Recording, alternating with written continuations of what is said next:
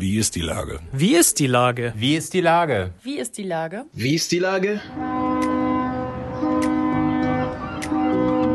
Der fast tägliche Podcast mit Lars Meyer. Wie ist die Lage? Unser fast täglicher Podcast als Kooperation mit der Mopo und der Gute-Leute-Fabrik spürt tagesaktuellen Fragen nach. Macher, Musikerinnen, Models, Mütter und Politiker – genauso wie Schwestern, Schweißer, Freiberufler oder Helfer, kommen knapp 15 Minuten zu Wort. Die Auswahl ist rein subjektiv, aber immer spannend und überraschend. Mein Name ist Lars Meyer und ich rufe fast täglich gute Leute an. Unser Partner, der das diese Woche möglich macht, ist das Discovery Dog in der Hafen City. Herzlichen Dank. Heute befrage ich Maike Röttger, Geschäftsführerin von Plan International. Ahoi, Maike. Hallo, Lars. Liebe Maike, am 11. Oktober, also für einige Hörerinnen und Hörer heute, ist der Weltmädchentag der Vereinten Nationen. Was genau ist das und worauf soll da hingewiesen werden? Ja, für mich ist es natürlich der wichtigste Tag des Jahres oder für uns hier von Plan International Deutschland in Hamburg und aber auch in weltweit in 70 Ländern, in denen wir arbeiten. Wir sind ein äh, globales Kinderhilfswerk, das ganz äh, stark äh, sich mit den Rechten der Mädchen beschäftigt. Also wir wollen, dass äh, Mädchen und junge Frauen gleichberechtigt aufwachsen. Wir wissen, wie wichtig das ist und dass ohne Gleichberechtigung ähm, kann man einfach die Welt nicht verändern.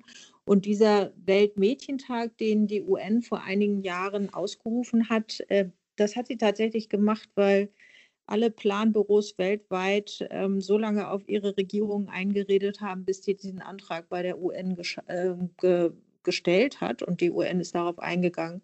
Deswegen erleben wir jetzt ähm, weltweit, dass das der Tag ist, an dem äh, wir wirklich alle darauf aufmerksam machen, dass Mädchen äh, leider immer noch nicht gleichberechtigt sind und in vielen Teilen der Welt ja wirklich ausgeschlossen werden von den wichtigsten Dingen des Lebens und das einfach nur, weil sie Mädchen sind, aus keinem anderen Grund. Gibt es denn einen Grund, warum man den 11. Oktober gewählt hat oder war der einfach nur noch frei oder weißt du das? Ich meine, du bist ja wahrscheinlich äh, ja, direkt also, daran beteiligt gewesen. Ja, ich war insofern beteiligt, als dass ich äh, einen Vortrag gehalten habe vor dem äh, zuständigen Ausschuss im Bundestag und dann hat daraufhin äh, der Bundestag diesen Beschluss gefasst. Mhm. Ähm, äh, aber den, den Tag an sich, den bestimmt die UN. Und mhm. die hat dafür bestimmte Kriterien, weil es gibt ja tatsächlich so viele UN-Tage. Also ich werde auch oft gefragt, äh, ja, brauchen wir den jetzt auch noch? Also es gibt, keine Ahnung, den Tag des Bieres oder irgend, also manchmal fragt man sich. Den Welttrinkgeldtag am 21. Mai von Mensch Hamburg. Leider noch nicht von den Vereinten Nationen ange, anerkannt. Ja, auch kann ja. ich verstehen. Für einige super wichtig. Ähm, der Weltmädchentag, der ist jetzt wirklich wichtig. Mhm. Mhm. Wie, wie macht ihr denn jetzt darauf aufmerksam? Gibt es so, ich sag mal, äußere Aktionen? Es gibt ja verschiedene Möglichkeiten, auf Sachen hinzuweisen. Was macht ihr? Hm, seit vielen Jahren lassen wir erstmal die Republik äh, pink erleuchten. Ähm, ursprünglich war, war, haben, wir, haben wir pink mit dieser Farbe des Weltmädchentags verbunden. Inzwischen äh, machen wir das nicht mehr, machen das mit unterschiedlichen Farben. Aber dieses Pink ist geblieben und ähm, man, ich sage immer am 11. Oktober einmal an den Himmel gucken, irgendwo leuchtet es pink. Also große mhm. Gebäude werden dann beleuchtet. Das ist so das Signal. Aber das ist einfach so, um zu sagen, hallo, heute passiert hier was. Ähm, was wir inhaltlich machen, ist, wir geben jedes Jahr einen Bericht raus, der sich weltweit mit den, der Mädchen befasst. Und ähm, dieses Jahr haben wir uns damit befasst, ähm, wie bewegen sich Mädchen eigentlich auf den sozialen Netzwerken online und was passiert ihnen da so. Und ähm, da sind, ähm, finde ich, erstaunliche und vor allen Dingen erschreckende Ergebnisse bei rausgekommen, weil wir haben gesehen, dass über 50 Prozent ähm, weltweit der Mädchen ähm, in diesen sozialen Netzwerken so belästigt werden und ihnen auch teilweise wirklich Gewalt angedroht wird, ähm, dass sie sich dann zurückziehen. Also sie trauen sich nicht mehr, ihre Meinung zu sagen ähm, oder sie melden sich einfach auch komplett an, ab. In Deutschland sind mhm. das sogar 70 ähm, Prozent. Ähm, das äh, fanden wir erschreckend und was, äh, was dann nochmal dazu kommt, sie machen das, sie, sie erfahren das vor allen Dingen, wenn sie sich positionieren. Also wenn sie sagen, ähm, wir wollen gleichberechtigt ähm, aufwachsen, wir, wir wollen das Gleiche dürfen wie die Jungs, wenn sie sich zum Thema Abtreibung positionieren, zum Thema Frühverheiratung, zum Thema Gewalt gegen äh, Mädchen und Frauen, dann, ähm, dann erfahren sie ähm, diese Herabwürdigung und, und diese Gewalt in England. In Englisch gibt es dieses schöne Wort, das ist nicht schön, aber Harassment, so dass das mhm. drückt das eigentlich, glaube ich, sehr stark aus. Ähm, und äh, das heißt also, ich, ich vergleiche das immer so mit, ähm, das ist so ein bisschen wie, wie die dunkle Unterführung, vor der die Frauen irgendwie immer Angst haben und sie gehen drumherum, weil sie Sorge haben, dass sie da überfallen werden. Ähm, das passiert ihnen auf der Straße und nichts anderes passiert ihnen jetzt in diesem anderen Raum, also in diesem digitalen Raum.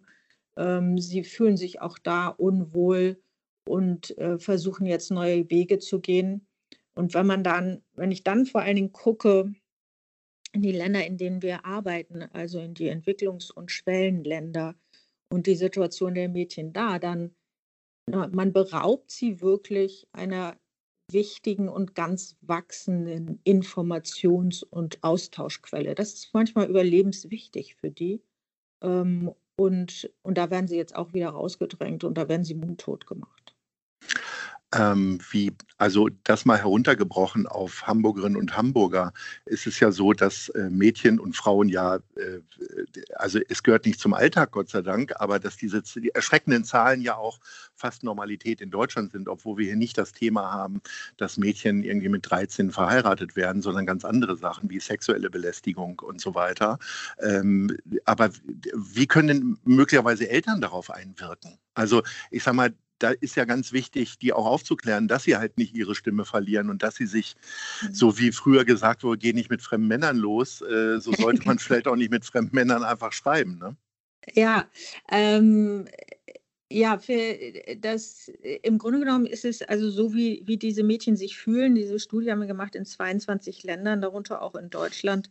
Ähm, es geht ihnen eigentlich überall gleich. Und ähm, wenn man ihnen zuhört, ist es auch egal, aus welchem Land sie kommen.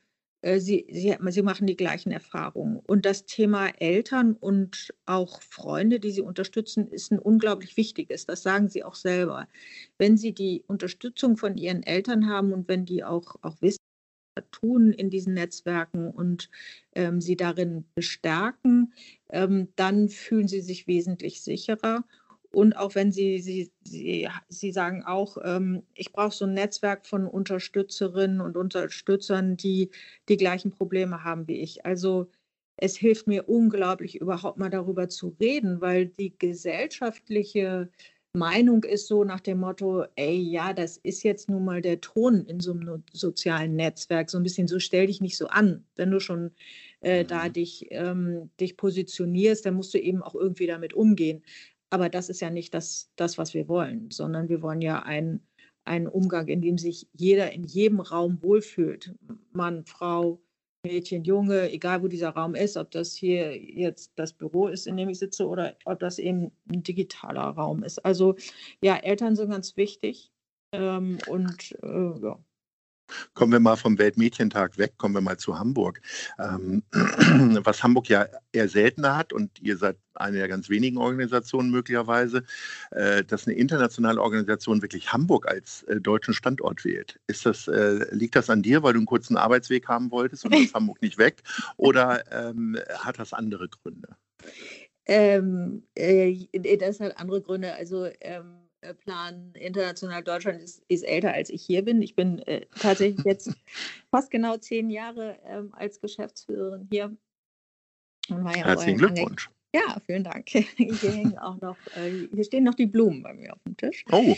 Mhm. Ähm, äh, äh, ähm, Plan Deutschland ist sozusagen als Teil des des großen Plan internationalen Netzwerkes, was eben, wie gesagt, in über 70 Ländern der Erde arbeitet, 1989 in Hamburg gegründet worden, weil die Gründer ähm, große ähm, Medienexperten waren, da, darunter zum Beispiel ähm, einer unserer Gründer war Rudolf Stilken, den viele sicherlich kennen. Mhm.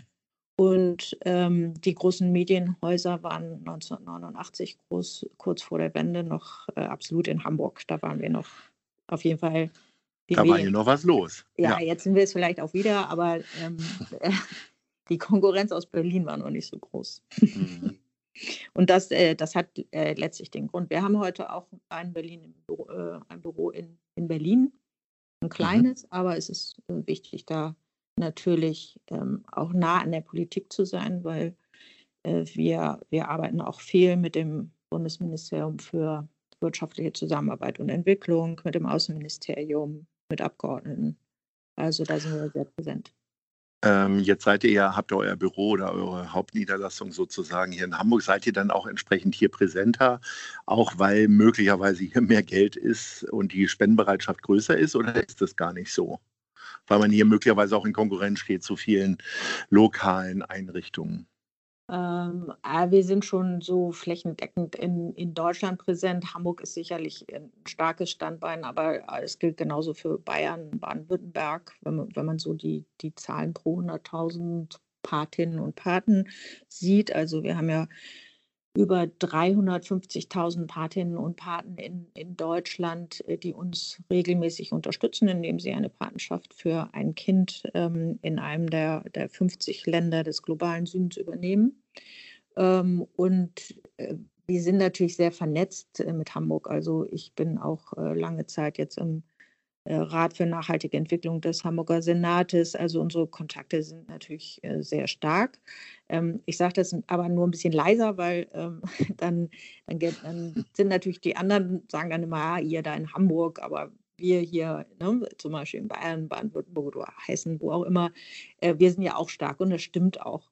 Und da wir nicht überall sein können, haben wir sogenannte Aktionsgruppen. Das sind ähm, freiwillige ähm, Ehrenamtliche in ganz Deutschland, über 1000, ähm, die äh, in den Bundesländern dann in den Aktionsgruppen äh, für uns arbeiten, ähm, Wohltätigkeitskonzerte organisieren, ähm, uns bekannt machen, mit Politikern reden. Also es ist eine wahnsinnig große Unterstützung. Du sitzt zwar im Rat für nachhaltige Entwicklung der Stadt Hamburg offensichtlich, aber mhm. ähm, bringt dir denn der Kontakt zur Hamburger Politik tatsächlich was? Weil ich meine, ihr macht ja vor allen Dingen internationale Aktivitäten. Ne? Also kann dir die Sozialsenatorin helfen oder der Bürgermeister doch einfach nur vielleicht durch eine positive Stimme dann wiederum im Bundesrat oder so? Ähm, ja, das tun sie. Die Sozialsenatorin, mhm. mit der arbeiten wir auf einer anderen Ebene noch sehr eng zusammen. Insofern ist das Standbein Hamburg dann nochmal tatsächlich ein stärkeres. Und zwar haben wir 2016 in der Flüchtlingssituation ähm, auch angefangen, hier in den Hamburger Flüchtlingsunterkünften zu arbeiten zum Schutz geflüchteter Kinder ähm, weil wir also uns, wir haben uns lange überlegt, ähm, als die, die Geflüchteten hier ankamen, wir haben diese Erfahrung ja weltweit. Wir sind in all den mhm. großen mhm. Flüchtlingsunterkünften dieser Welt und wir, was machen wir da? Wir arbeiten dann immer für die Bildung und den Schutz der Kinder. Und Bildung der Kinder ist hier natürlich klar staatlich abgedeckt, aber der Schutz der Kinder, ähm, gerade in diesen neuen riesigen, unübersichtlichen Unterkünften, die es ja damals gab, ähm, der war nicht gewährleistet. Und ähm, da äh, sind wir mit der, mit, ähm, der Senatorin und dem Staatsrat zusammengekommen und haben da eine ähm, ganz tolle Kooperation gestartet und eine wahnsinnige Offenheit erlebt. Ähm, und äh, inzwischen sch ähm, schulen wir auch Flüchtlingsmitarbeitende ähm, nicht mehr nur in Hamburg, ähm, sondern jetzt in, in, vielen anderen Bundesländern auch. Aber es ging von Hamburg aus und ach, Hamburg ist immer einfach eine gute Basis, um von da aus in die Welt zu blicken. Hamburg ist immer eine gute Basis. Das ist doch ein schönes Schlusswort, liebe Maike. Ich wünsche dir genau. ganz viel Erfolg in deinem lokalen Machen, aber vor allen Dingen natürlich mit Plan International im Internationalen. Und ich würde sagen, auf die nächsten zehn Jahre und dann werden wir uns sicherlich bald widersprechen. Ahoi ja. und alles Gute. Ja, vielen Dank. Danke für das Gespräch. Tschüss. Tschüss. Dieser Podcast ist eine Produktion der Gute-Leute-Fabrik und der Hamburger Morgenpost.